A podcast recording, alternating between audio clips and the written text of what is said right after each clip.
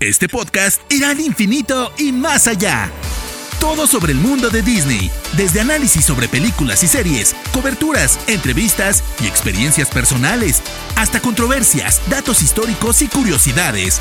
Esto es Experimento 626 con Diana Su. Hola, hola, queridos amigos, espero que se encuentren muy bien.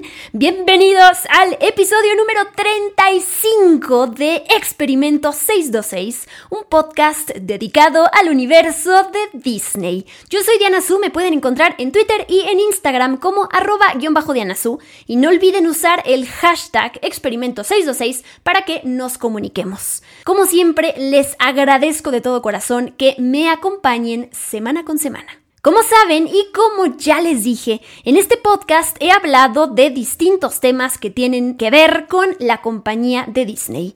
Los parques temáticos, películas de Pixar, de Marvel, historias de personajes, canciones, shows de televisión, los próximos live action de Disney y demás temas fascinantes. Pero hay un tema fundamental y muy interesante de explorar, que es nada más y nada menos que cómo está estructurada la compañía de Disney. Así que en esta ocasión me dije a la tarea de prepararles una guía rápida en donde les voy a contar cómo rayos está segmentada la compañía de Disney. Me puse a investigar mucho justamente para poder contarles todo esto de una manera muy clara y breve también, porque yo podría mencionarles un montón de nombres y quién está a cargo de qué, y el chiste no es confundirlos, sino que sepan a grandes rasgos cómo está estructurada una de pues nuestras compañías favoritas en el mundo, a todos los que somos fans de Disney. Además es interesante recordar todo lo que está bajo el sello de Disney. Uno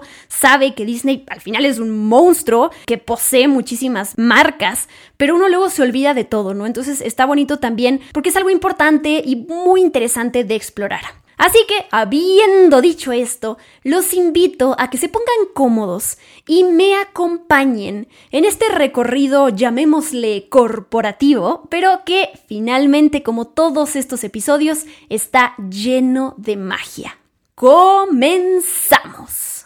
The Walt Disney Company, o en español, la compañía de Disney, junto con sus subsidiarias y afiliadas, es una empresa, como ya saben, de medios y entretenimiento familiar internacional que está dividida en cuatro segmentos. Y ojalá cuando acabe este episodio eh, digan, wow, ahora sí entiendo mucho mejor toda esta parte, que luego uno piensa en estos temas como algo aburrido, eh, ya saben, estos temas corporativos.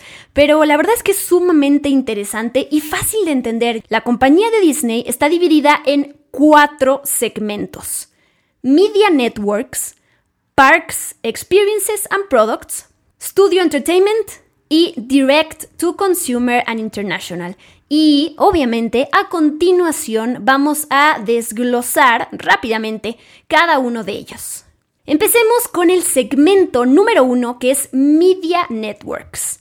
¿A qué le suena esto? Pues básicamente aquí se encuentran los canales de televisión. Este segmento a su vez está dividido en dos. Por un lado tenemos ESPN, y por el otro Walt Disney Television. Y les comparto todo lo que forma parte de Walt Disney Television. Disney Channel, Disney Junior, Disney XD, ABC, que significa American Broadcasting Company, que es una de las cuatro cadenas de televisión de radiodifusión comercial más grande en los Estados Unidos. Y nada más para recordar, esta fue adquirida por Disney en 1996, así que ya hace varios años. También forman parte ABC News, ABC Own Television Stations, Radio Disney, National Geographic, FX y Freeform. Me imagino que todas estas las ubican, a lo mejor no están tan familiarizados con Freeform, así que les aclaro rápidamente. Freeform es un canal de cable que ofrece programación enfocada en adolescentes y en adultos jóvenes y anteriormente este canal se llamaba ABC Family, así que a lo mejor con este dato van a decir, ah, ya me acordé. Pues bueno, eso es Freeform. Pasamos al segmento número 2 que es Parks, Experiences and Products. Parques, experiencias y productos en español. Este es el centro que le da vida a estas historias que amamos, a los personajes y a las franquicias de Disney a través de parques temáticos, de hoteles, de resorts, de experiencias de cruceros y vacaciones. Y finalmente a través de productos de consumo que van desde juguetes hasta ropa y libros y videojuegos. Así que, ¿qué es lo que forma parte de este segmento? Parks, Experiences and Products. Por supuesto que todos los parques de Disney, que comenzó con el primer parque que abrió Disney el 17 de julio de 1955 en Anaheim, California. Walt Disney World en Orlando, Florida, Shanghai Disney Resort, Disneyland París, Tokyo Disney Resort, Hong Kong Disneyland Resort, Disney Cruise Line, que son todos los cruceros justamente, Disney Vacation Club, que aquí les explico un poquito esto por si no lo conocen, este es un programa de tiempo compartido, ¿no? De estos programas en donde tú al año pagas una membresía y tienes tus puntos y, puedes quedarte en diferentes hoteles que formen parte de este tiempo compartido. Se estima que más o menos hay 220 mil miembros en este club. También tenemos Aulani, el Disney Resort Spa, que no sé si tenían una idea de que esto existía, pero este es un hotel, es más bien un resort que está en Hawái, en la isla de Oahu. Forma parte, está afiliado al Disney Vacation Club, que les acabo de platicar, y mm, pues para describirlo en pocas palabras, Aulani eh, fue el tercer hotel independiente de Disney. Digamos, este hotel que se encuentra en un área en donde no hay parques temáticos alrededor. Entonces, este es uno de los hoteles justamente que no tienen un parque temático adyacente. Los otros son Hilton Head Island Resort y Vero Beach Resort.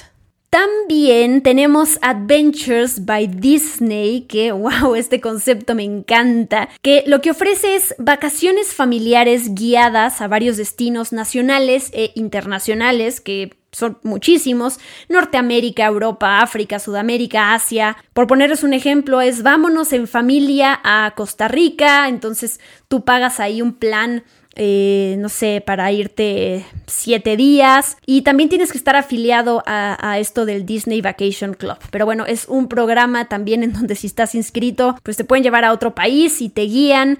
Y bueno, es una experiencia sumamente VIP y que seguramente cuesta mucho dinero. También tenemos Walt Disney Imagineering, que es este segmento, este grupo de personas que se encargan de crear las experiencias que podemos experimentar en los parques de Disney. Un día le voy a dedicar un podcast a este tema porque es sumamente interesante y de hecho en Disney Plus hay una serie documental sobre esto, pero bueno, ya llegaremos a ello. También dentro de este segmento de Parks, Experiences and Products, ya para terminar, tenemos Disney Publishing Worldwide, que pues son los libros publicados por Disney de 2 a 0 años, de 3 a 5, de 6 a 8, adultos jóvenes, adultos y demás, todos los libros publicados por Disney. Y finalmente tenemos Disney Store, que pues es la tienda de Disney. Los productos, juguetes, ropa, accesorios, maquillaje, joyería, bolsas, maletas, cubrebocas, todo lo que quieran eh, ubicar en las tiendas de Disney, dentro y fuera de los parques. Ahí entra esto, los libros de autógrafos, las Magic Bands. Bueno, aquí podríamos estar horas hablando de los peluches, de todo lo que tiene que ver con esto.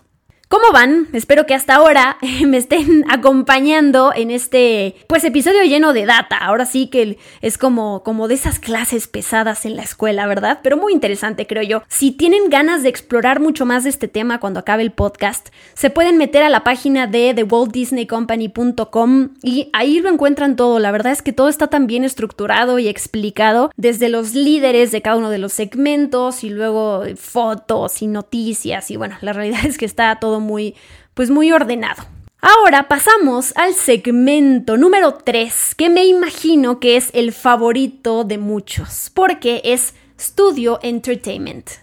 Y aquí es donde encontramos las películas, la música y las obras de teatro de Disney. Durante más de 95 años, The Walt Disney Studios ha sido la base en la que se construyó The Walt Disney Company, ¿no? Eh, ahí es donde empezó todo. Y los estudios de Walt Disney abarcan esta colección de estudios. Ahí tenemos Walt Disney Pictures, que es pues, los que se encargan de todos estos live action de Disney. Tenemos también Walt Disney Animation Studios, Pixar, Lucasfilm, Marvel Studios, Disney Nature, ¿no? Estos documentales que nos han traído súper tiernos y súper lindos. Disney Music Group, toda la parte musical bajo el sello de Disney. Disney Theatrical Group, que pues es toda la parte de las obras de teatro de Disney, que, que creen, ya les estoy preparando un episodio especial eh, padrísimo. Justo estoy buscando mucha información e informándome para poder hablarles de Disney on Broadway, Disney sobre hielo y todas estas producciones. Pero bueno, y finalmente dentro de Studio Entertainment también tenemos los estudios que le pertenecían a Fox, que hoy en día eh, se llaman 20th Century Studios.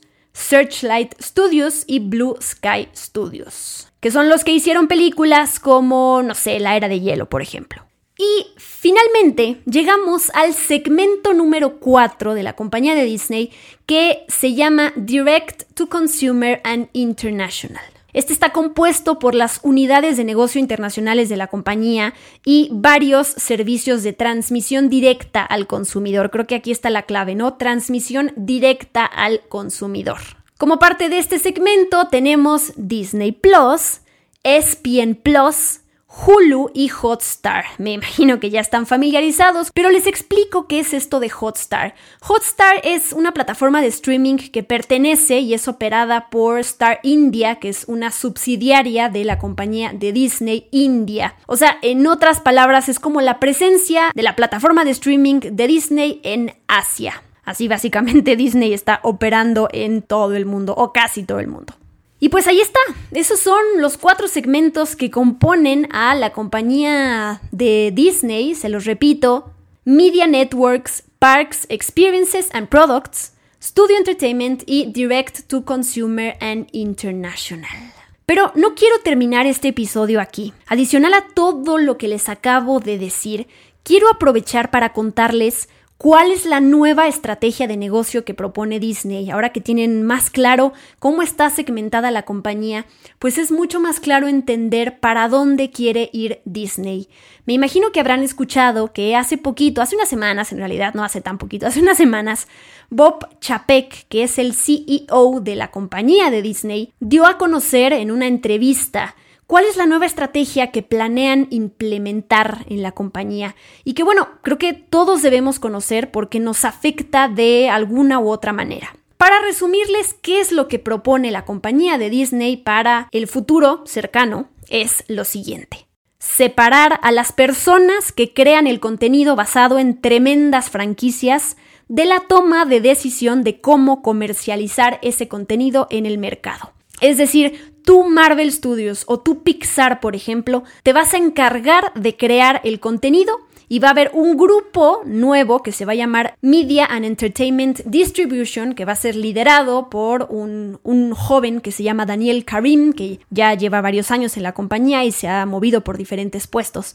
Y él junto con su equipo se va a encargar de las operaciones, de la distribución, de las ventas y de la promoción de ese contenido. En otras palabras, para que em, pues les quede más claro, es básicamente tú Marvel Studios o tú Lucasfilm te encargas de crear una serie y en lugar de que tú decidas a dónde va a llegar tu serie o tu película, ese grupo va a decidir si tu serie se va a ABC o se va a Disney Channel o se va directamente a Disney Plus o si tu película se va a los cines o se va directamente a Disney Plus. Esta decisión, básicamente lo que quieren con ello es dejarle a un grupo de personas que puedan ver, supuestamente, objetivamente y tomar la mejor decisión de qué es lo que le conviene al producto al contenido, ¿no?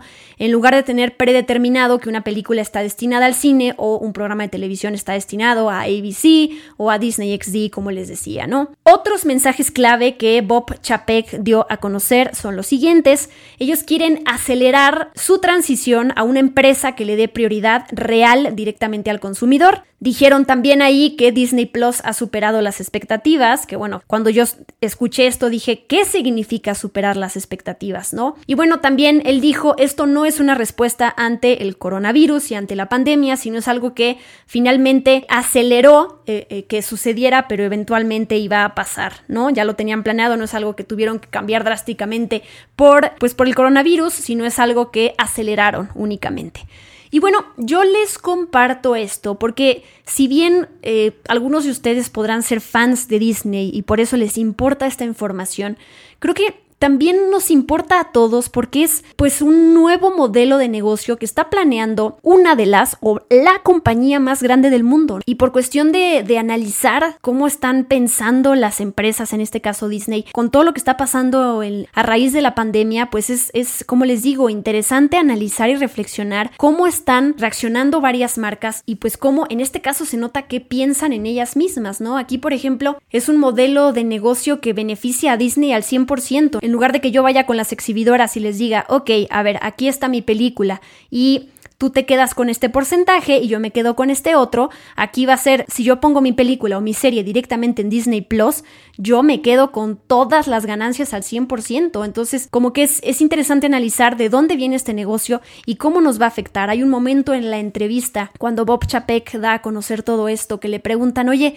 pero cuál es el mensaje que le vas a dar a las exhibidoras y a los distribuidores que han sido tus socios a lo largo de la historia sobre que pues Disney Plus es más importante que tu relación con ellos, básicamente, porque con esta decisión pues Disney le, está, le estaría quitando, si es que ellos deciden que cierto contenido se va a Disney Plus, sobre todo las películas, pues la oportunidad de que los cines puedan beneficiarse de toda la gente que quiera ver ese contenido en las pantallas grandes, ¿no? Si lo llevan directamente a Disney Plus, pues los cines eh, se van a privar de eso, ¿no? Entonces, Bob Chapek lo único que contestó a esa pregunta es, estamos poniendo al consumidor primero.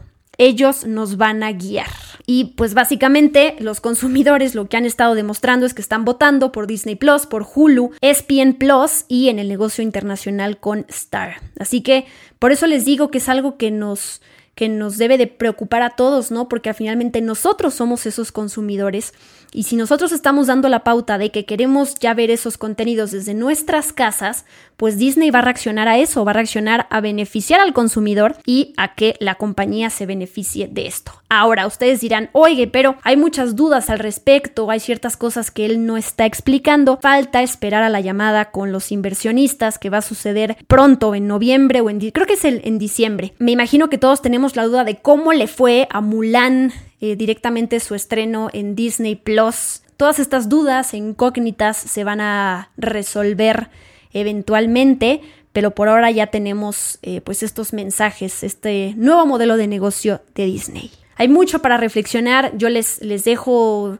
este tema o estos mensajes para que se entiendan de una manera mucho más clara y estaría padrísimo que entre todos pues podamos platicarlos y podamos estar preparados y sepamos en dónde estamos parados ante las decisiones de ciertas compañías. Siempre hay que analizarlo como, que yo soy consumidor de Disney, por ese lado me, me importa este contenido, pero aunque no lo seas, te importa porque es una de las compañías más grandes del mundo, ¿no? Y entonces sí se movilizan las cosas de una manera diferente cuando ellos toman decisiones, no es como que no nos importe qué es lo que está pasando con ellos. De alguna u otra manera tiene una repercusión en nuestras vidas. Les dejo con esa reflexión y con eso termino este episodio corporativo y mágico, como ya les dije, dedicado a la manera en que está segmentada y estructurada la compañía de Disney.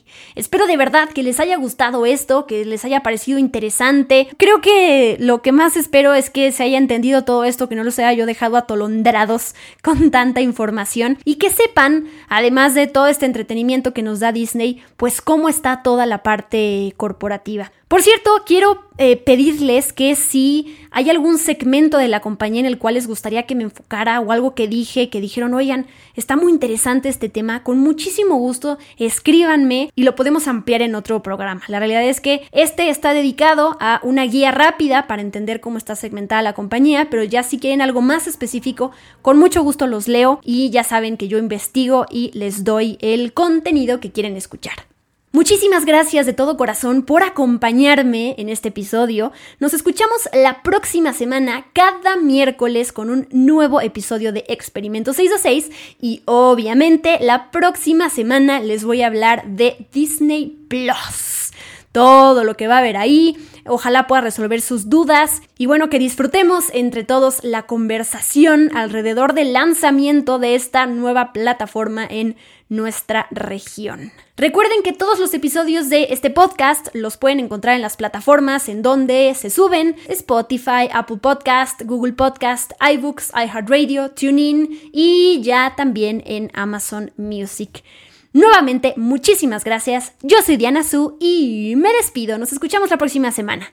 Bye bye. Esto fue Experimento 626 con Diana Su. Gracias por acompañarnos. Los esperamos en el próximo episodio.